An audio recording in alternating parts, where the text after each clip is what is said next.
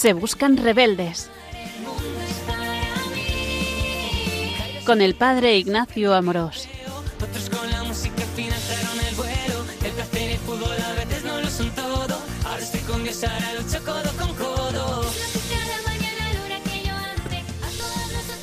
Un cordial saludo a todos los oyentes de Radio María. Soy el Padre Ignacio Amorós. Hoy con la gracia de Dios continuamos con nuestro programa de Se Buscan Rebeldes, en el que intentamos dar a conocer más y mejor la belleza de nuestra fe católica. Hoy continuamos nuestro programa tratando un tema de vital importancia para el cristiano, algo que es esencial a nuestra fe católica, a nuestra vida, y es el amor la virtud de la caridad, la virtud del amor. Sí, se podría decir que nuestra religión es la religión del amor. Y por eso es tan importante entender qué significa el amor, qué se entiende por amar. Como hemos visto en un programa anterior en el que tratamos el tema de la esencia del cristianismo, lo esencial para nosotros es una persona, la persona de Jesucristo, el Hijo de Dios, nuestro Salvador. Ahora, Jesús nos enseñó a amarnos los unos a los otros como Él nos amó. Sí, Jesús nos enseñó el verdadero amor, el camino que nos lleva a la felicidad, la manera de vivir del cristiano. Es más, Dios es amor, como dice la primera carta de San Juan. Está en el núcleo de nuestra fe. Me encanta cómo lo expresaba Madre Teresa de Calcuta cuando comenzaba muchos de sus discursos y decía Jesús vino al mundo para traernos la buena noticia de que Dios nos ama y para enseñarnos a amarnos los unos a los otros como Él nos amó. ¿Y por qué? Porque en el amor está el secreto de la felicidad. Por eso, de que comprendamos bien lo que es el amor, depende nuestra felicidad y la felicidad de nuestros seres queridos. Realmente esta palabra del amor está en boca de todos, pero ¿qué significa? ¿Cuál es el verdadero significado? ¿Cómo se entiende? ¿Cómo se comprende? Porque realmente es importante.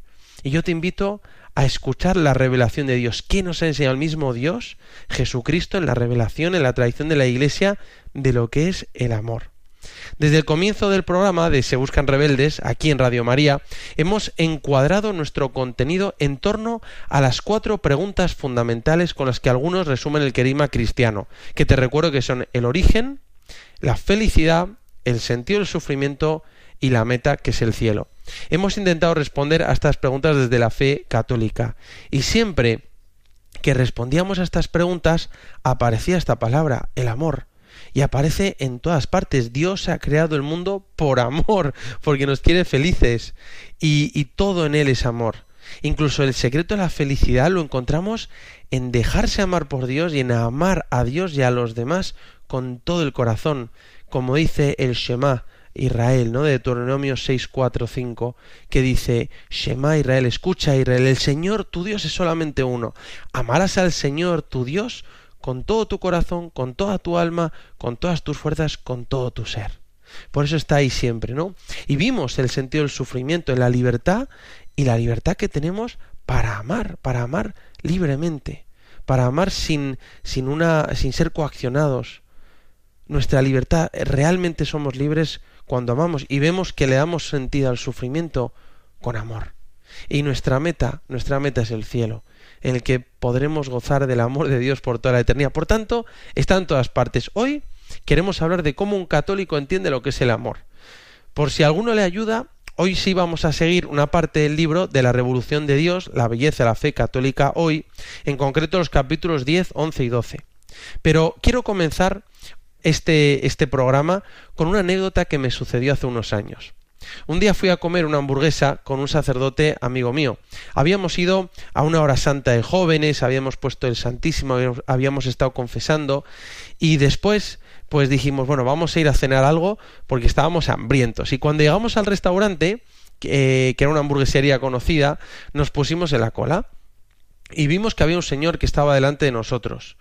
Y se giró y nos miró arriba abajo. En, mi amigo el sacerdote y yo íbamos vestidos con el clergyman de sacerdotes y este hombre que estaba delante estaba rapado, eh, vestía con una camisa negra, tenía un collar de oro, recuerdo, y un Rolex, ¿no? Así muy bien, muy bien vestido.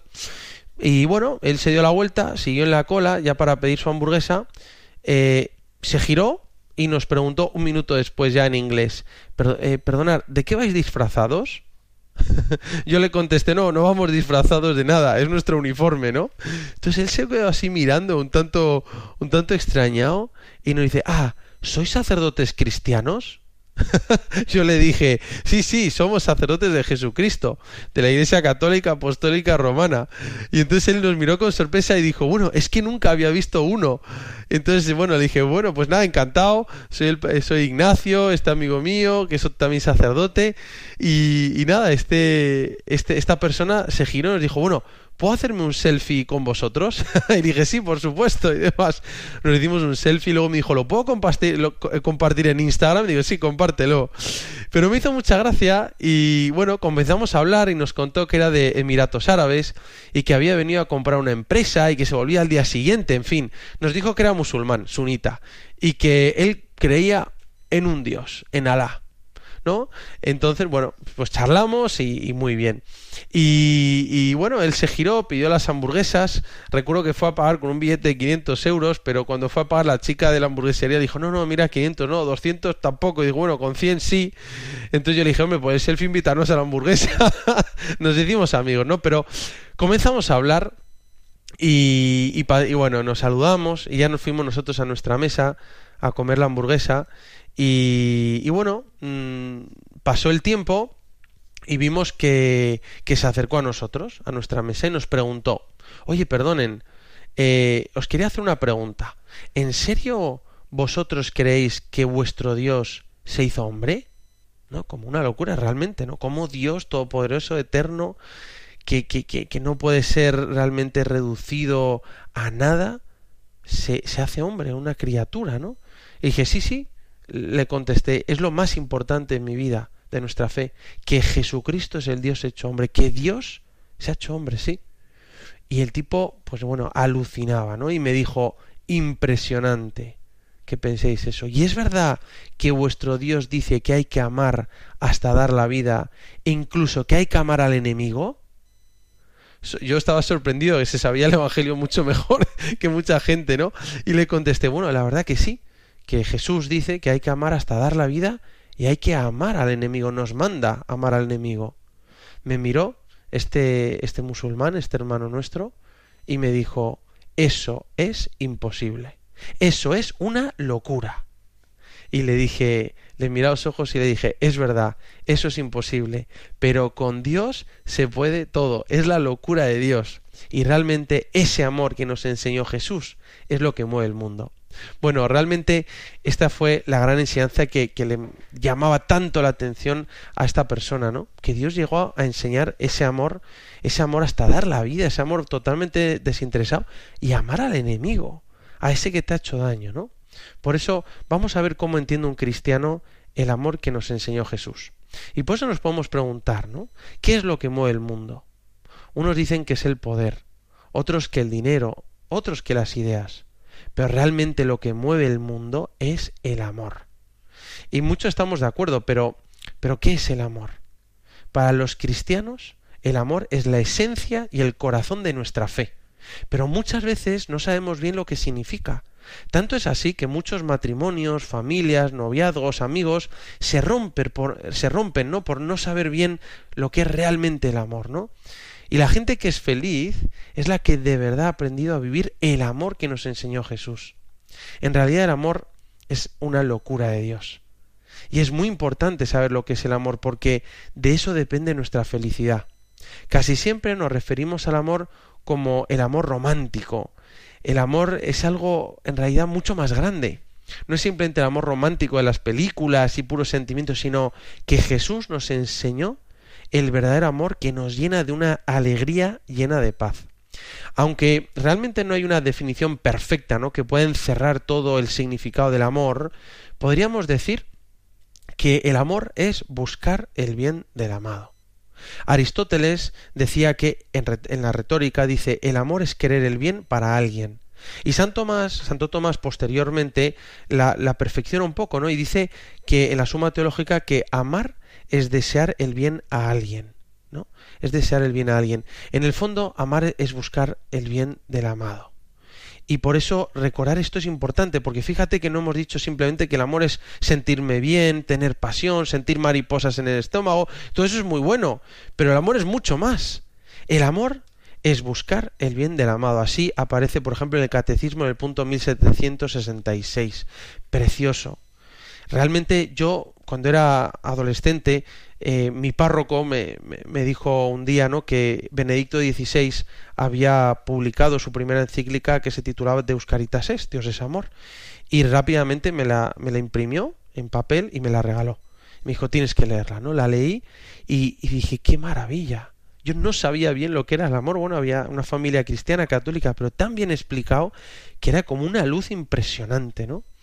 Eh, por eso también déjame empezar leyéndote lo que el catecismo define como la virtud teologal de la caridad del amor, ¿no? El punto en 1822 y dice que la caridad, yo utilizo caridad y amor en este sentido de forma como sinónimos. No voy a entrar aquí en la discusión de, de virtud de la caridad, amor, si se puede utilizar. Bueno, yo lo utilizo como sinónimos, ¿no? Y digo, el amor es la virtud teologal por la que amamos a Dios sobre todas las cosas por Él mismo y a nuestro prójimo como a nosotros mismos por amor de Dios, ¿no? Y en eso resumimos, ¿no? Lo que es la fe católica, amar a Dios sobre todas las cosas y al prójimo como uno mismo, ¿no? Y amar a Dios por Él mismo, no por lo que nos da, no por lo que podemos conseguir de Él, sino por Él mismo. Y amar al prójimo también por amor de Dios, es decir, perfeccionar de toda la intención. Entonces, quizá no haya ninguna palabra que más se utilice en el mundo que la palabra amor. En castellano solemos utilizar una palabra para hablar del amor y la usamos para referirnos a cosas muy distintas. Decimos, amo el fútbol, fenomenal, amo la pizza, amo el buen tiempo, amo a mi novia, amo a Dios. Y como ves, son amores distintos. Y se puede volver como muy confuso, ¿no? También se dice, por ejemplo, en inglés, ¿no? I love football, I love pizza, I love my girlfriend, I love God, ¿no? Y realmente esa palabra love o amor significa cosas distintas, ¿no? En cambio, los griegos tenían fundamentalmente tres palabras para hablar del amor. Eros, filia y agape. Yo pongo el acento en la E, otros en la primera A. Bueno, se puede hacer de las dos maneras, ¿no? Agape. Algunos incluyen también la palabra estorge, que se refiere al amor comprometido, familiar. Bueno, nosotros vamos a centrarnos en eros, filia y agape, que son además las que utiliza el magisterio de la Iglesia para hablar del amor, ¿no? Estas tres palabras en griego ayudan muchísimo a comprender mejor lo que es el amor verdadero. Déjame apuntarlas y enunciarlas brevemente. Eros, la primera palabra, eros, es el amor que busca poseer al amado, que lleva a salir de uno mismo por la admiración del otro. Eros era ese pequeño dios griego que lanzaba flechas de amor para hacer fértil la tierra. Eros es la pasión amorosa, amor de búsqueda, de atracción, de necesidad. Es como un arrebato amoroso que se impone como una locura divina, como decía Platón. Podríamos decir que el Eros es el enamoramiento. Y el eros es algo muy bueno, porque despierta el interés por el por algo, por otro que se presenta como bello y nos hace salir de nosotros mismos. En ese sentido es muy bueno el eros. A veces se ha entendido mal el eros porque Freud cambió el eros a erótico, reduciendo el eros a sexo. Freud se refería al eros como una denominación alternativa para las pulsiones de la vida, pulsiones sexuales y de autoconservación. En el fondo Freud estropeó lo hermoso y profundo del eros para convertirlo solo en atracción sexual. Y en, y en esto se convirtió la comprensión moderna del amor, del eros. El amor erótico quiere más la experiencia que a la persona, convertir a una persona en medio y no en un fin. Por eso es tan interesante, por ejemplo, aquello que enseñó Kant, ¿no? Como pocos filósofos, que habló del valor de la persona humana como un fin en sí mismo. Por eso el erotismo simplemente que utiliza la otra persona no ama bien. El hombre no puede ser tratado por ninguna otra persona como un simple medio, sino siempre a la vez como un fin. Los griegos en la antigüedad jamás redujeron el eros a sexo, porque el eros era un amor apasionado y atractivo, mucho más profundo. Eros era el amor que busca poseer al amado, la pasión amorosa, amor de búsqueda, de atracción eros. La segunda palabra es filia, y es el amor entre semejantes, el amor entre hermanos, entre compatriotas, o el amor entre los amigos. Todos conocemos esta palabra sin saberlo. Por ejemplo, conocemos la palabra filantropía, que es el amor a la humanidad, o Filadelfia, la ciudad del amor entre los hermanos. Filia es ese sentimiento de hermandad entre compatriotas, entre amigos, entre los de un equipo de fútbol o entre compañeros de clase. Filia es el amor de amistad, el amor de amistad humano por toda la humanidad, sin discriminar a nadie por su raza, color o religión. Se ama a las personas simplemente porque han sido creadas a imagen y semejanza de Dios. Filia. Bueno, la tercera palabra es agape que es el amor de entrega, incondicional, sacrificado, que busca el bien del amado por encima de todo. Agape era una palabra que utilizaban los griegos, pero sin ningún significado fijo. Se usó muy pocas veces hasta que un nuevo amor entró en el mundo. Así lo decía Fulton Sheen, el amor de Dios por los hombres. La palabra eros no era suficiente, la palabra filia no era suficiente, por eso la única palabra con suficiente fuerza como para transmitir el amor de entrega total de Dios era agape. Esta palabra aparece más de 250 veces en el Nuevo Testamento. Necesitábamos una palabra nueva. El mundo nunca pensó en un amor sacrificado y que se entregara hasta dar la vida como el que trajo Jesús al mundo. Es fácil amar a, a, los que nos aman, pero amar cuando no te aman, amar hasta dar la vida, amar al enemigo, eso es una locura, eso es heroico, eso jamás lo hubieran pensado. Por eso esta palabra es tan especial. Karl Barth pensaba que el Nuevo Testamento pudo haber aceptado este vocablo precisamente porque era una expresión bastante gris, ¿no? Por eso es tan importante esta palabra y la utiliza realmente el Nuevo Testamento para expresar un nuevo amor. El agape es el amor de Jesucristo por nosotros. Es la palabra que aparece en el que dicen que es uno de los versículos más importantes de la Biblia, Juan 3:16. Aquello que le dice Jesús a Nicodemo un día de primavera ahí en la terraza por la noche y le dice, tanto amó Agapén, tanto amó Agapé Dios al mundo, que entregó a su Hijo único para que todo el que cree en él no se pierda, sino que tenga vida eterna. En el amor verdadero el eros y el ágape van unidos y se complementan. Así lo enseñó Benedicto XVI en Deus Caritas es el punto número 10 que te invito a leer que es precioso.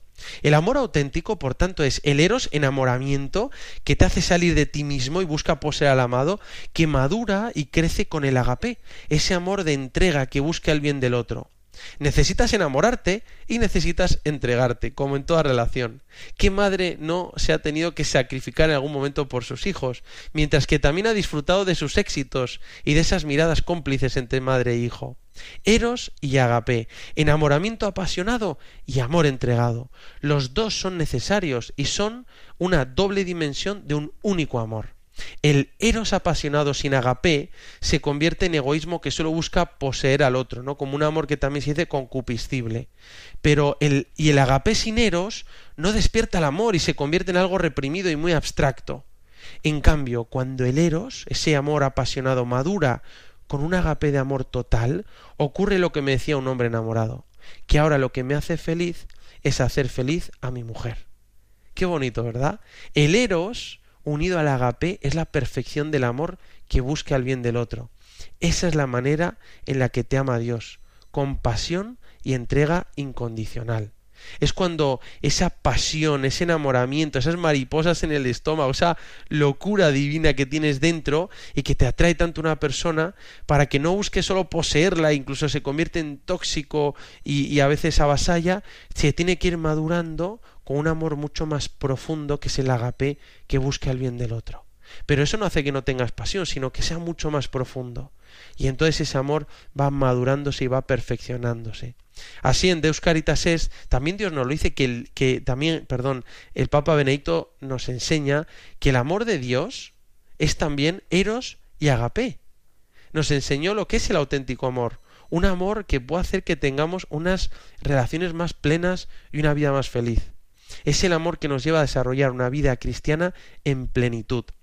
Te voy a leer lo que dice Benedicto XVI. Dice, Eros y Agape, amor ascendente y amor descendente, nunca llegan a separarse completamente. Cuanto más se encuentran ambos, aunque en diversa medida, la justa unidad en la única realidad del amor, tanto mejor se realiza la verdadera esencia del amor en general. Y dice Benedicto XVI, si bien el amor inicial es sobre todo vehemente, ascendente, fascinación por la gran promesa de felicidad, Al aproximarse la persona al otro se planteará cada vez, cada vez menos cuestiones sobre sí misma, para buscar cada vez más la felicidad del otro, se preocupará de él, se entregará y deseará ser para el otro. Así el momento del agape se inserta en el eros inicial. De otro modo se, se desvirtúa. Qué bonito como lo enseña Benedicto XVI en esta encíclica. Que, y yo te invito a que tú y yo lo podemos vivir, así como Dios nos ama, con eros y agape. Dios está enamorado de nosotros, de los hombres, del ser humano, con todo lo que corresponde al amor perfecto del ser divino, amor eros y amor agape, que se complementan en Dios de manera perfecta, porque están unidos en la misma fuente, que es la Trinidad. En Dios el eros es totalmente agape y el agape divino está poseído por la fuerza apasionada del eros. El eros de Dios es estático, mueve a Dios a buscar al amado pero sin salir de sí mismo. Dios tiene sed del hombre. Por eso Madre Teresa utilizaba esta expresión de San Agustín, Dios tiene sed de que nosotros tengamos sed de Él. Dios nos ama y quiere ser amado por nosotros. Y, y, tiene esa necesidad del amor, pero a la vez sin necesitarlo, porque es Dios. ¿Y cómo es esto? Bueno, Dios nos ama con eros y agape, pero purificado toda imperfección propia de la condición humana, creatural, ¿no? limitada. Dios es amor. Por eso qué hermoso que tú y yo recordamos lo que es el amor verdadero. El amor es buscar el bien del amado, es la definición más perfecta, es ese amor eros, esa pasión inicial que es buena, pero que tiene que ir madurándose y complementándose con el agape que busca el bien del otro. Bueno, hacemos un momento de reflexión y continuamos en unos instantes.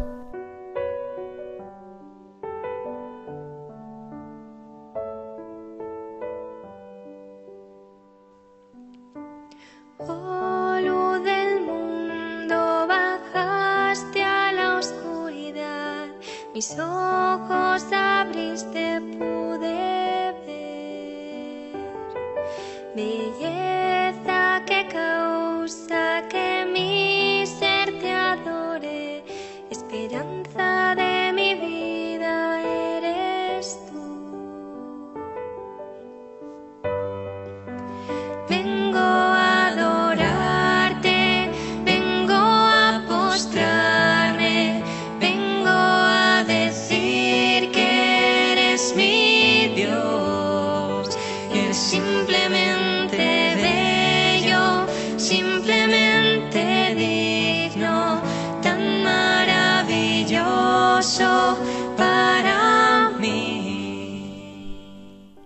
regresamos a Se Buscan Rebeldes. Hoy en este programa hemos comenzado hablando del amor. Esta palabra que es tan importante, esta palabra que resume en el fondo la esencia de nuestra fe, eso que Jesús nos ha enseñado. Y hemos estado hablando de que el amor es fundamentalmente buscar el bien del amado. Hemos hablado del eros, del filia, el agape, cómo la Iglesia, con su magisterio precioso y tan profundo, con la tradición de sabiduría más grande que tenemos en el mundo, nos enseña la maravilla del amor, ¿no? Eros, filia, agape, ese eros que se tiene que ir madurando con el agape que busca el bien del otro. Y ahora, realmente es importante recordar esto porque para poder comprender las cosas de nuestra fe católica solo se entienden en clave de amor, porque Dios es amor y se entrega por amor. Y si no entiendo muy bien lo qué significa el amor, no voy a entender nuestra fe católica, un Dios que nos ama, que se entrega, que da la vida y encontramos ahí la felicidad. Y por eso estamos continuando hablando del amor, ¿no? Y ahora en nuestra sociedad actual realmente corremos un gran peligro, podríamos decir, y es pensar que el amor es solo un sentimiento, es reducir el amor a sentimiento. El sentimiento es bueno, pero vamos a ver que el amor es mucho más que eso, ¿no? El amor es buscar el bien del amado. Y por eso existe este gran peligro, y es la comprensión del amor que está llevando a romper matrimonios, a perder amistades, y es pensar esto, ¿no? Que el amor es solo un sentimiento. No podemos dejar que nos engañen. Como dice San Pablo, la carta a los romanos, dice, no os amoldéis a las formas de pensar de este mundo, sino renovaros con una transformación de la mente. Es decir, busquemos la, busquemos la verdad, lo fácil. No, perdón, no lo fácil, la verdad. Porque la verdad nos hace libres, porque la verdad nos enseña a amar de verdad. Una mujer casada decía, una vez me dijo, ¿no? Y, y vino a verme a, la iglesia. Decía, bueno, voy a dejar a mi marido porque ya no lo siento. Y si no lo siento es como si le estuviera engañando. Y bueno, le dije, bueno, pero ¿quién te ha dicho a ti que el amor es solo un sentimiento? El amor es mucho más. El amor es querer el bien del otro. Bueno, hay que estudiar cada situación, ¿no? Pero los sentimientos van y vienen, pero el amor verdadero es para siempre, ¿no? Y los, y los sentimientos no hay que reprimirlos, se educan, como vamos a ver ahora. ¿Cuántas veces nos ha pasado que nuestros amores nos hemos dejado llevar solo por los sentimientos, como si fuera lo único que afecta en nuestra vida, como si fuera el dictador de nuestra existencia? Y no sabíamos que el amor es más que un sentimiento. Pensar que el amor es solo sentimiento realmente no tiene sentido, es un absurdo. Imagínate que te levantas a un día a la cama y llamas por teléfono a tu jefe y le dices, mira jefe, es que hoy no siento como para ir a trabajar y como no lo siento, si voy a trabajar es como si te estuviera engañando, ¿no? Es, es mejor no ir en contra de mis sentimientos. Pues, ¿qué te diría tu jefe? Pues dice, o, si tuvieras que ir un día a clase, ¿no? Y, te levantas sin ganas y dices al profesor, mira, profe, es que hoy no me siento con ganas para ir a clase y como no lo siento, es mejor que no vaya para no engañarme, ¿no? ¿Qué te diría tu profesor? o si eres un deportista y tuvieras que ir a entrenar, pero ese día no te apetece, pues aún así sabes que hay días que te apetece más y otros días que te apetece menos, pero te superas y vas a, a entrenar, ¿no? Te entregas. De la misma forma, hemos dejado que esta idea absurda de puro sentimentalismo entre en las cosas más importantes de nuestra vida, el matrimonio, el noviazgo, la familia y los amigos. Se habla incluso ahora algunos autores de el sujeto emotivo, ¿no? Y hemos dejado que nuestras relaciones y nuestros amores dependan solo de nuestros sentimientos, cuando realmente los sentimientos es lo más variable que hay en el mundo, son una montaña rusa. Algunas personas dicen que si quieres fracasar en la vida, guíate solo por los sentimientos y fracasarás seguro. Y ahora mismo vivimos una exaltación de los sentimientos como si tuvieran que ser solo ellos los que dictaminen nuestra forma de actuar en la vida, ¿no? Pero, pero en realidad los sentimientos son buenos, nos ayudan a hacer el bien y son parte del amor. Pero los sentimientos no son lo más importante. Muchas veces nos hemos dejado engañar, ¿no? La idea la idea no consiste en reprimir los sentimientos. Los católicos no somos reprimidos. a veces se ha hecho esto, ¿no? En ambientes voluntaristas o semipelagianos, sino que debemos ordenar nuestros sentimientos hacia el amor. Cuando los sentimientos nos mueven a hacer el bien, los usamos para potenciar nuestro amor. Pero si no nos ayudan a hacer el bien, los dejamos pasar, los educamos y esperamos para que no nos desvíen de nuestra meta. Los sentimientos, los afectos, las pasiones constituyen un lugar de paso y aseguran el vínculo entre la vida sensible y la vida del espíritu y por lo tanto pueden disponer a contribuir al bien. Así lo enseña el catecismo. Lo más fundamental de los sentimientos es el amor que la atracción del bien despierta. Lo más importante en el fondo es querer el bien de las personas que amamos y ahí encontraremos nuestra felicidad. Por tanto, es importante recordar esto, ¿no? Que el, amor ¿Es sentimiento? Sí, pero es más que un sentimiento. El amor implica muchas más cosas y lo más perfecto del amor es buscar el bien del amado, ¿no? El amor no es solo un sentimiento. El amor, como enseña el Yucat, que me gusta mucho, dice, el amor es la entrega libre del corazón, como dice el punto 402 el Yucat. Bueno, entonces, ¿cómo amamos? Bueno, el ser humano ama con todo su ser, con todo lo que es, corazón, inteligencia, voluntad, afectividad, cuerpo, con todo. Amamos con todo lo que somos. Amamos con la inteligencia porque solo se puede amar lo que se conoce. Amamos con la voluntad y la libertad porque es una decisión libre del querer el bien del otro. No, la voluntad se inclina hacia lo que la inteligencia le presenta como bueno. Amamos con nuestros sentimientos, porque los afectos hacen despertar el amor e impulsan a hacer el bien. Es parte de lo que somos. Amamos también con nuestro cuerpo, porque manifiesta su amor con un abrazo, una caricia, un beso, Sería extraño pensar en una hija que quiera mucho a su madre y nunca le haya dado un beso. O como un chico que dijera quiero mucho a mi novia, pero la quiero tanto que me voy a la cocina a pensar en ella. No, eso es raro. Amamos también con nuestro cuerpo, pero de forma ordenada. Amamos los seres humanos, amamos con todo lo que somos. Muchas veces se dice que el amor es solo voluntad, es querer, es querer querer. Y es verdad que lo principal del amor está en la voluntad, que quiere el bien del otro. Pero el amor no es solo un acto de la voluntad, es un acto de toda la persona. El amor no es simplemente un acto frío de la voluntad que reprime sus sentimientos y su cuerpo, no. Esto no es doctrina católica, sino que lo que nos enseña Jesucristo y la Iglesia es que lo principal del amor es la libertad y la voluntad, Pero el ser humano ama con todo lo que es inteligencia, voluntad, afectos y sentimientos, cuerpo, ordenándolos. La clave no está en reprimir nada, sino que la clave se encuentra en integrar nuestros sentimientos y nuestro cuerpo, gobernando nuestra vida con la inteligencia, la razón y la voluntad, para querer y amar a Dios y a los demás. No consiste en reprimir, esto lo he escuchado muchas veces, ¿no? Que a veces se ha entendido en ambientes cristianos como que hay que reprimir los sentimientos y las pasiones porque son malas. No, no, no, son creación de Dios. Es bueno, nos despierta el interés por, por, por, los demás, nos hace salir de nosotros mismos, pero hay que, hay que ordenarlos, como ordenamos todo en nuestra vida. Y por eso, en el fondo, si nosotros reprimimos los sentimientos, las pasiones, las tendencias, es como un tubo de pasta de dientes que vas apretando, apretando, hasta que un día explota y tantas veces lo hemos visto, ¿verdad?, en algunas, en algunas situaciones. No es así, sino que nosotros queremos aceptar toda la realidad que Dios nos ha dado, siendo seres humanos, cuerpo y alma en la unidad de la persona, pero lo ordenamos para que nos permita amar cada vez mejor. Una vez escuché la siguiente analogía que quizás te ayude y que a mí me parece muy sugerente. Dicen que un ser humano es como un barco de vela que navega en medio del mar. El timón sería la inteligencia que marca el rumbo. Los remos serían la voluntad que hace avanzar el barco. La vela sería los sentimientos que se abren en función del viento. Y la cubierta sería el cuerpo que hace que el barco tenga contacto con el mar. Entonces, con el timón marcamos el rumbo que queremos tomar. Es decir, con la inteligencia marcamos que nuestra meta es amar a Dios y a los demás buscando su bien. Con los remos de nuestra voluntad hacemos avanzar el barco hacia nuestra meta. Intentamos que la cubierta de nuestro cuerpo obedezca las órdenes del timón y no se deshaga en medio del mar. Entonces, si el viento es favorable, desplegaremos las velas para que el viento impulse el barco y nos ayude a llegar más rápido a nuestra meta. Pero si el viento es contrario, no pasa nada, cerramos velas y manteniendo el rumbo con el timón e impulsando el barco con los remos, seguimos avanzando hacia nuestra meta a la espera de que vuelva un viento favorable.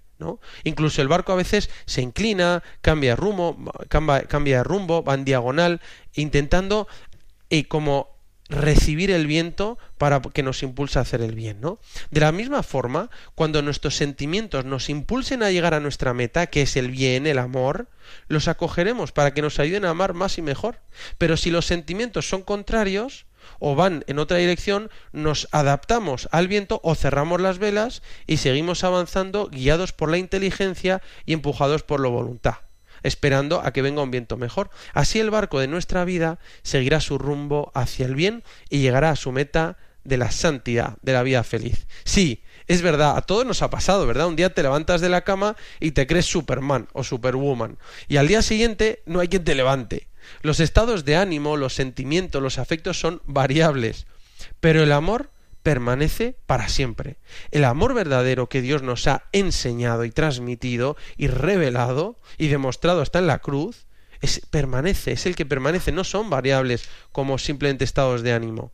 San Pablo, en el famoso capítulo 13, la primera carta a los Corintios, lo expresa así, y dice, el amor todo lo excusa, todo lo cree, todo lo espera, todo lo soporta. El amor no acaba nunca. Y es que el amor verdadero es para siempre, ¿no? Los sentimientos son importantes y tienen valor, porque son parte de lo que somos, pero deben de estar gobernados por la razón y la voluntad, para que ayuden a integrar las tendencias del cuerpo hacia el bien. Al final, la virtud no es simplemente hacer actos virtuosos.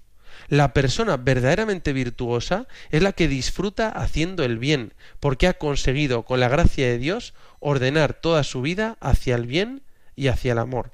Qué interesante recordar esto como lo decía Aristóteles, ¿no? Que ser o sea, la virtud no es simplemente hacer cosas buenas, sino que la virtud es disfrutar haciendo el bien. A veces, ¿verdad? Como le sucede a una persona que tiene un vicio, a veces le cuesta, pero con el paso del tiempo va aprendiendo hasta que adquiere un gusto por el bien, por la virtud. Igual nosotros, también con nuestros sentimientos, los ordenamos hasta que llega un momento que realmente la virtud es lo que nos hace feliz, nos hace disfrutar haciendo el bien, ¿no? En este sentido de la afectividad podemos encontrarnos con dos desórdenes de los sentimientos o del mundo afectivo en la vida cristiana. Un desorden podría ser la frialdad o insensibilidad, el voluntarismo estoico, como estamos diciendo. Es una rigidez que lleva a reprimir los sentimientos. Y eso es un cristianismo falso, lleva a un problema porque acaba saliendo por otra parte, ¿no? Es, es alguien que no reconoce su limitación y fragilidad y se esconde sobre la máscara de la rigidez, ¿no? Al tratar a Dios, al amar a los demás, no suprimimos los afectos del corazón, sino que los procuramos centrar en Dios y en hacer el bien a los demás. Bueno, esto sería un desorden, frialdad, insensibilidad, no tengo corazón, reprimo. Otro desorden de la afectividad es el sentimentalismo de forma exagerada, es dejarme llevar por los sentimientos. Y eso te lleva siempre al fracaso, ¿no? Es ser esclavo de lo que me apetece. En el fondo lo único es lo que siento en cada momento y además de una forma muy superficial. En cambio, la situación correcta, la forma de vivir acertadamente y logradamente como cristianos en nuestro mundo afectivo es ordenar, educar el corazón el corazón y los afectos, ¿no? Esos desórdenes en la afectividad, pues se, se, pueden ir ordenando, ¿no? Y con un poquito de esfuerzo y con la gracia de Dios que nos ayude, con el ejemplo de Jesús, ordenar los sentimientos a Dios, ¿no? Integrarlos en nuestra vocación. Y lo que sucede es que potencian nuestro amor y se incrementa nuestro corazón, es como que crece nuestro corazón. Realmente a mí me encanta cómo en la iglesia tenemos esa devoción al Sagrado Corazón de Jesús y al Inmaculado Corazón de María. O sea, Jesús era el hombre con el corazón más grande que ha pisado la tierra, era todo amor, todo pasión. Los santos también amaban con pasión y nos enseñaron, no, no reprimieron su corazón y sus afectos, sino que lo ordenaron todo a su vocación y consiguieron potenciarlo con la gracia de Dios. Qué bonito recordar que este es el amor que nos pide Jesús. Y en este sentido ya podemos entender un poco el amor que nos pide Jesús en el Evangelio, ¿no? Amar hasta dar la vida y amar al enemigo. Hacemos un momento de reflexión y continuamos en unos instantes.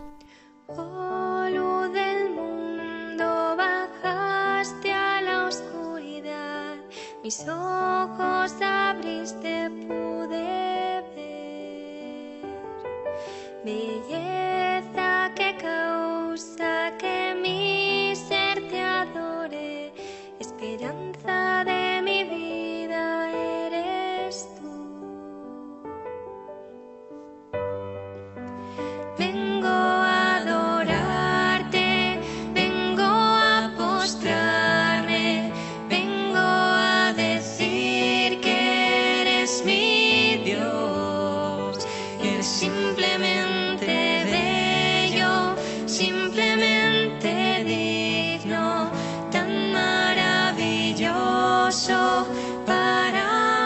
Continuamos en Se Buscan Rebeldes. Hoy estamos hablando del amor, la virtud teologal de la caridad. ¿Qué entiende un cristiano por el amor? Hemos dicho de entrada esa definición que yo me la grabaría en la cabeza, ¿no? El amor es buscar el bien del amado. Es la definición más perfecta que tenemos del amor. Pero hemos hablado cómo la Iglesia nos enseña que el amor es el eros, filia, agape, ese amor apasionado que va madurándose hasta un amor que se entrega, que es sacrificial, que busca el bien del otro, ¿no? Y cómo tienen que permanecer los dos. Y hemos hablado de que el amor es más que un sentimiento y que el hombre ama con todo lo que es inteligencia, voluntad, afectividad, corporalidad, con todo. Y ahora quería hablaros de esto que nos enseña Jesús, porque Jesús nos hace entender la locura del amor que él, que él lleva a cabo, revela y, y manifiesta y hace de forma eficaz en el Evangelio. Y dice, nadie tiene amor más grande que el que da la vida por sus amigos. Incluso nos dice en Mateo 5:44 y en Lucas 6:27 dice, amad a vuestros enemigos. Parece una locura lo que manda Jesús, ya lo dijimos al principio de este programa, ¿no? De esta persona musulmana que decía, eso es una locura, eso no se puede. Bueno, es una locura, pero con la gracia de Dios podemos. Nos está diciendo Jesús, no que sintamos cosas buenas por todos, ni que nos llevemos bien con todo el mundo, ¿no? Sino, obviamente, que queramos el bien de todos, incluso de aquellos que nos han hecho el daño. Seguro que todos nos hemos encontrado con personas que nos han herido y pensar en tenerles simpatía parece un imposible. Pero Dios no te pide como que te guste, ¿vale? Que, que, sientas que te apetece estar con una persona, ¿no? Hablando de una manera superficial, porque no te puede gustar todo el mundo, sino que elijas querer su bien, que elijas perdonar. Porque si no perdonas, ese, ese resentimiento te puede destrozar la vida.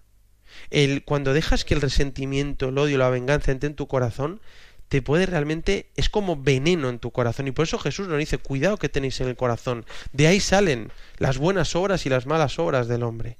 Por eso Jesús nos dice, llena tu corazón de amor, de misericordia.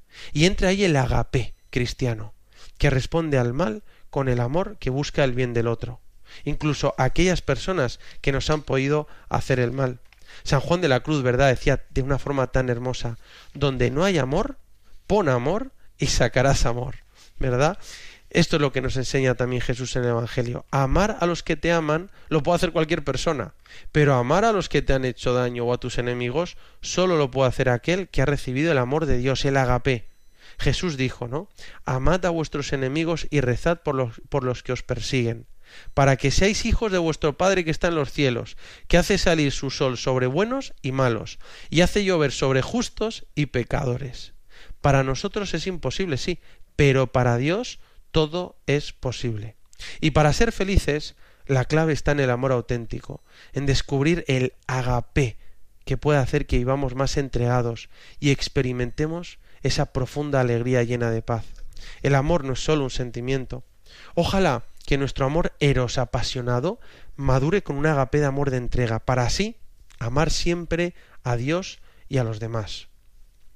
Si queremos entender algo del cristianismo, solo podemos hacerlo en clave de amor. Todos los misterios de la fe cristiana solo se entienden si conocemos que Dios es amor y que solo busca nuestro bien y nuestra felicidad. ¿Cómo entender que Dios ha creado un mundo maravilloso para nosotros? Porque está loco de amor por nosotros. ¿Cómo entender que Dios ha hecho hombre y ha muerto en la cruz? Porque está loco de amor. ¿Cómo entender la Eucaristía? Que Dios está presente bajo las especies del pan y del vino con su cuerpo, con su sangre, con su alma, con su divinidad, porque está loco de amor y desea nuestro bien. Decía Pascal que conocemos la verdad no sólo por la razón, sino también por el corazón, porque el corazón tiene razones que la razón no conoce. ¿Qué distancia hay del conocimiento de Dios a amarlo? En el fondo, Pascal nos decía es que hay cosas del amor de Dios que nos superan, ¿no? Por eso solo podemos conocer las cosas de Dios en clave de amor el amor que nos revela Jesús. A veces ante los misterios de Dios solo se puede decir, no, esto, esto es una locura el amor de Dios, especialmente cuando vemos la cruz y la Eucaristía. Chesterton hablaba de las paradojas y contradicciones aparentes que aparecen en la vida de los santos, ¿no? Y Romano Guardini decía que estas cosas de la fe católica solo se pueden explicar por la locura del puro amor a Jesucristo, ¿no? Así lo dice en el libro del Señor, que es precioso, y aparece varias veces. Habla de esa pura locura al amor de Dios, ¿no? Incluso Nietzsche lo formula con una expresión que me parece muy acertada y dice, y así la cita Piper en su libro de las virtudes fundamentales, y dice, siempre hay en el amor algo de locura, pero también hay siempre en la locura algo de razón. Me encantó, ¿no? Por eso, para entender las cosas de Dios, hay que entender esta locura del amor de Dios. Y por eso qué bonito que la Iglesia nos enseñe realmente esto. Esto realmente no se sabe, ¿no? En nuestra sociedad tenemos que enseñar lo que la, Iglesia y Jesús nos enseña de lo que es el amor. Es buscar el bien del amado.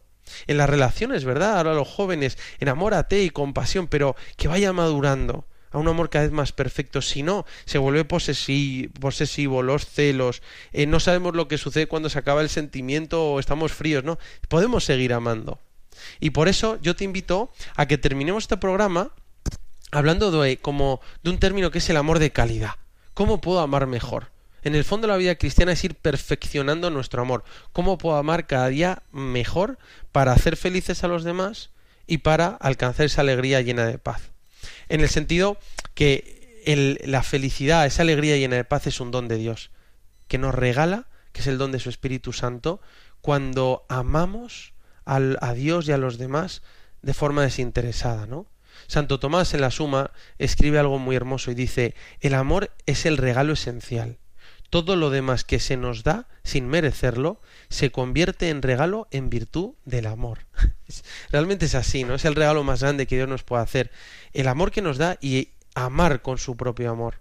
Y San Agustín también decía, ¿no? En, que la definición de la virtud es muy corta, es la virtus est ordo amoris, el ordo en el amor. La virtud es el, es el, orden en el amor, entendiendo que virtud no tiene otro significado que lo correcto en el hombre, ¿no? Por eso, muchas veces pensamos en la mejor manera de mejorar nuestras relaciones, ¿no? Para que sean más estables, más sanas, más felices, ¿no? En el fondo esto, ¿no? La vida cristiana es ir perfeccionando nuestro amor, ¿no? Somos criaturas limitadas, imperfectas y nuestro amor es imperfecto y por eso mirando a Jesús y el amor de Dios que es perfecto, ir viendo cómo nosotros podemos ir perfeccionando el amor, ¿no? Dicho, digamos, el lenguaje millennial o centennial ahora, podemos preguntar una, una chica joven, ¿cómo saber si mi novio me quiere de verdad? ¿Cómo hacer para que mi matrimonio sea para siempre? diría una mujer casada. Pues lo mejor sería aumentar la calidad de nuestro amor. ¿Y cómo se hace eso? Bueno, primero es importante recordar lo que hemos dicho al principio. El amor es buscar el bien del amado y que es más que un sentimiento. ¿eh? Recordar esto, ¿no? Que yo amo a mi novio, a un amigo, a mi esposo, a mi esposa, a mis hijos y en el fondo es hasta aquí un momento que mi, felicidad es hacer feliz al otro, es buscar el bien del otro, ¿no? Y segundo, recordar que estamos hechos para el amor. Es decir, venimos del amor, hemos sido creados para amar y nuestra meta es el amor con mayúscula. Santa Catalina de Siena escribió unas palabras que escuchó de Dios, ¿no? Ahí en, los, en el diálogo. Y dice, el alma no puede vivir sin amor. Necesita siempre algo que amar, pues está hecha de amor y por amor la cree. Así aparece también el Concilio Vaticano II, ¿no? que el hombre solo encuentra su sentido y su propósito en la entrega de sí mismo por amor. ¿no? Por eso nuestra meta es dar la vida por amor, pero en realidad muchas veces no sabemos cómo amar de verdad, no sabemos cómo, cómo, cómo saber si alguien me quiere bien, ¿no? Para que el amor sea estable y duradero es preciso pasar del puro enamoramiento y sentimiento, que está bien, a un amor que se madura y, y es más verdadero porque se entrega y busca el bien del otro, ¿no? Muchas veces pensamos que el amor es simplemente hacer lo que siento a ciegas, ¿no? Pero realmente el amor es que se va perfeccionando. Es como una habilidad, una capacidad, una virtud que podemos ir perfeccionando y aumentando, ¿no? Todos estamos realmente en alguna clase de relación, matrimonio, noviazgo, relaciones de familia, amigos y por supuesto una relación con Dios. Eso quiere decir que tenemos la oportunidad de amar y podemos preguntarnos, ¿cómo sería mi relación si viviera siempre escogiendo el bien del otro? Pues para mejorar mis relaciones y amar correctamente podemos intentar tener un amor de calidad. ¿Y cómo podemos aumentar la calidad de nuestro amor? Bueno, yo te voy a proponer cuatro pequeñas eh, como cualidades o propiedades de un amor ideal. Yo esto lo leí en un libro que me encantó, de que se llama Amor y Autoestima de Michel Esparza de un sacerdote español. Y creo que nos puede ayudar. Yo te las voy a exponer aquí sintéticamente y resumidamente para ver eh, cómo se puede amar mejor. Y, te, y te las enuncio directamente. La primera sería que cualidad del amor ideal es la capacidad de entrega o de sacrificio. Porque como dice el refrán popular, obras son amores y no buenas razones. El amor se demuestra en el sacrificio, en la entrega y en el sufrimiento. Cuando uno ama de verdad, quiere entregarse y se da, se sacrifica por el otro. El venerable Fulton Sheen decía, si quiero saber qué tipo de persona tengo delante, no le pregunto dónde vive o cuánto dinero tiene, no. Le pregunto, ¿cuáles son tus amores? ¿Y cuánto estás dispuesto a sufrir por la persona que amas? Entonces me puedo hacer una idea del tipo de persona que tengo delante. La calidad de mi amor depende especialmente de cuánto se está dispuesto a sacrificarse y a sufrir por la persona que amo cuando madrugas para darle lo mejor a tu familia, cuando tu novia está enferma y renuncias a un fin de semana de fútbol por quedarte a cuidarla, cuando una madre se queda sin dormir para cuidar de su bebé, cuando un amigo va a levantar a otro amigo que ha caído en un vicio, cuando unos ancianos casados van de la mano por la calle y se cuidan, aunque uno de ellos haya perdido la memoria, cuando llega el momento del sacrificio y lo acoges como una oportunidad para amar llega un momento que la persona que ama está, encuentra un, una alegría en poder demostrar el amor. Y por eso nos podemos preguntar, ¿no? ¿Cuánto estoy dispuesto a entregarme y a sacrificarme por esa persona a la que tanto amo? Jesús mismo dijo, ¿no? Como hemos dicho antes, Juan 15, 13, nadie tiene amor más grande que el que da la vida por sus amigos. Segunda cualidad o propiedad del amor de calidad, respeto de la libertad y misericordia. Es decir, amar, a, amar al otro como es, respetando su libertad. El amor verdadero sucede sin coacciones, no se puede obligar. Sin libertad no hay amor. No puedes obligar a nadie a enamorarse de ti. El amor no se, no se obliga, el amor se conquista. Dios nos ama tal y como somos, no a pesar de nuestros pecados y miserias, sino con ellos. Por eso nosotros tenemos que amar a los demás como son, con sus defectos y sus virtudes. Te quiero por lo que eres, no por lo que tienes o lo que haces. Debemos aceptar al otro, no avasallar, no agobiar, comprender sus fallos, renunciar a controlarlo todo, a poseer, a dominar. Es como una de estas cualidades o, situaciones que se producen en los amores tóxicos, ¿no? A veces quiero tanto que avasallo y, y agobio, ¿no? Y no y quiero cambiar al otro, no. Evitar las imposiciones y no exigir a la persona que cambie para que sea digno de nuestro amor. Una cosa es desear que la persona sea mejor cada día, ¿no? Y eso con el amor auténtico y verdadero suele suceder. Y otra es obligarla a cambiar para que lo amemos, ¿no? Así, Dante en la Divina Comedia dice algo muy interesante, que dice, hay un secreto para vivir feliz con la persona amada, no pretender modificarla. Por eso, cuando nos enamoramos de una persona, puede pasar que esa pasión nos lleve a un amor demasiado posesivo, ¿no? Que intenta acaparar al otro y puede llegar a, a ser una relación tóxica. No hace falta ser mala persona para ser tóxico, ¿no? Sino que una pasión mal entendida puede convertir el amor en acaparamiento, imponer mis gustos, mis formas de pensar, hacer chantaje emocional, afectivo o sexual, ¿no? Siendo como mendigos de cariño, de afectividad, ¿no? Entonces no ser personas absorbentes. Por eso realmente aquí también entra el tema de los celos, ¿no? Que, que, que lo único que muestran es nuestros propios complejos e inseguridad y son una falta de confianza, ¿no? A la persona a la que amo. Por tanto, uno ama en libertad. Libertad y respeto. También es muy importante para perfeccionar la calidad de nuestro amor. Número tres sería eh, la rectitud de intención, es decir, el amor desinteresado que se refiere a tener una intención sincera, un corazón recto, querer a alguien por sí mismo y no como un medio. Así lo explicó el Papa Francisco en la exhortación apostólica Amoris Letizia en 2016. Ahí aparecen los puntos 101 y 102 y dice que el amor es desinteresado. El amor verdadero es desinteresado. Es amar a una persona no por lo que tiene o me puede dar, sino por lo que es. No me interesa tu dinero, tu posición social, el placer que obtengo de ti simplemente, lo que saco de nuestra relación. Solo deseo tu bien y tu felicidad. Te amo desinteresadamente, buscando el bien de la otra persona, incluso por encima de mi propio bien. San Pablo lo dice en su famoso cántico El amor, 1 Corintios 13:5. El amor no busca su propio interés.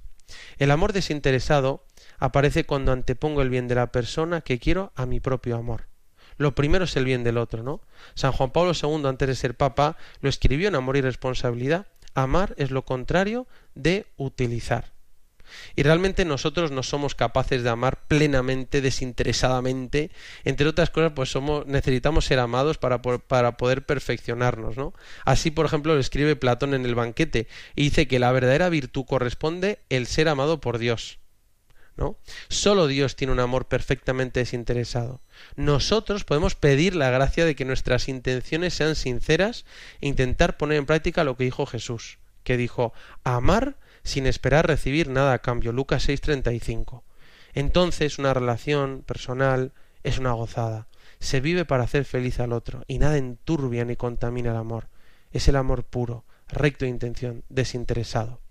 Y la cuarta cualidad del amor sería eh, la libertad interior con la que se ama. Soy libre no solo porque nadie me obliga, no tengo coacción, sino porque soy capaz de hacer las cosas porque me da la gana, por amor.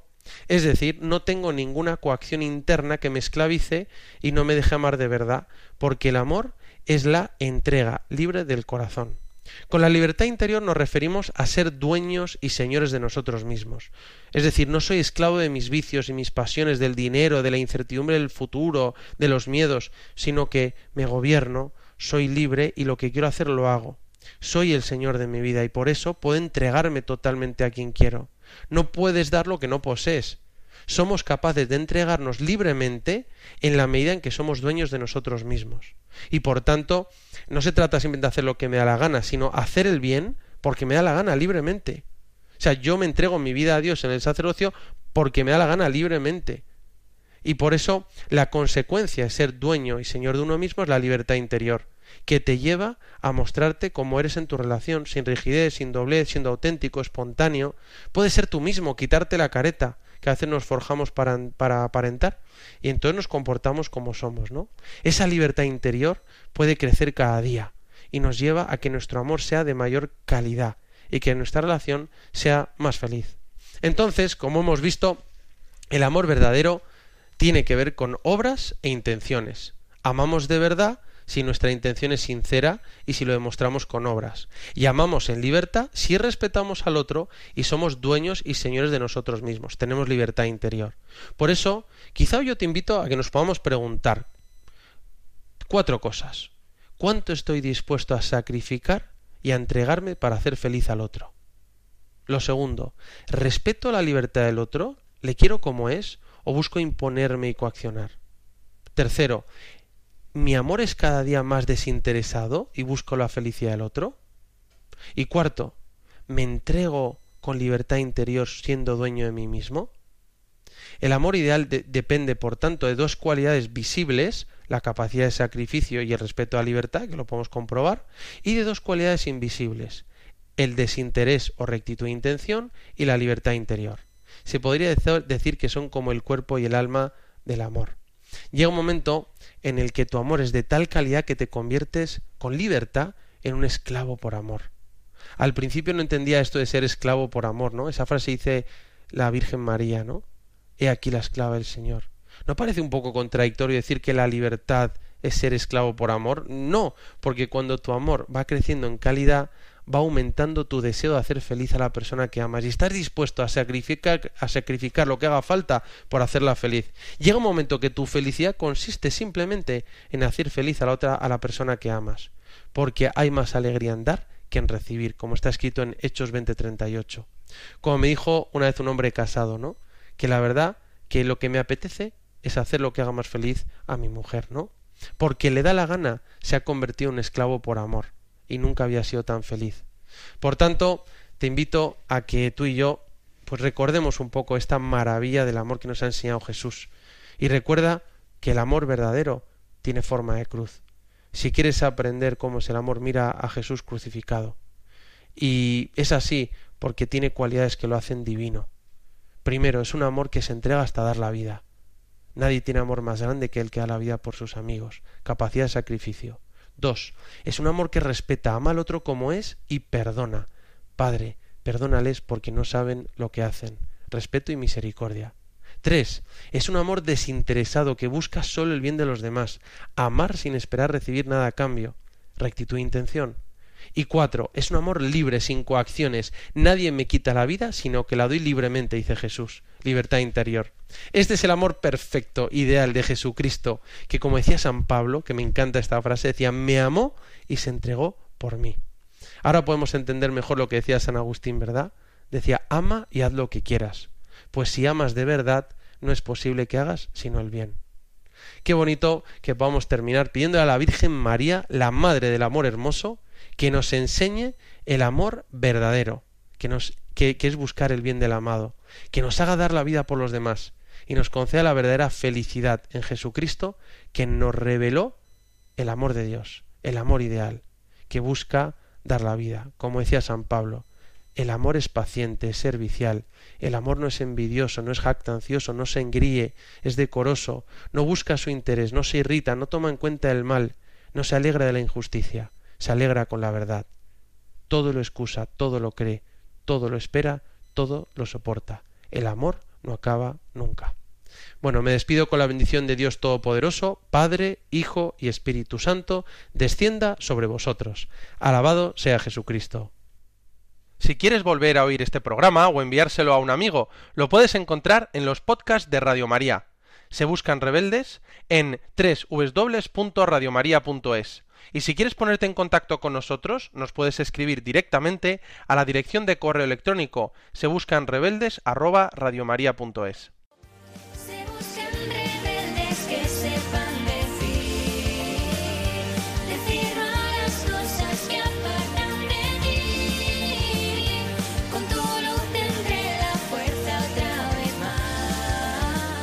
Se buscan rebeldes con el padre Ignacio Amorós.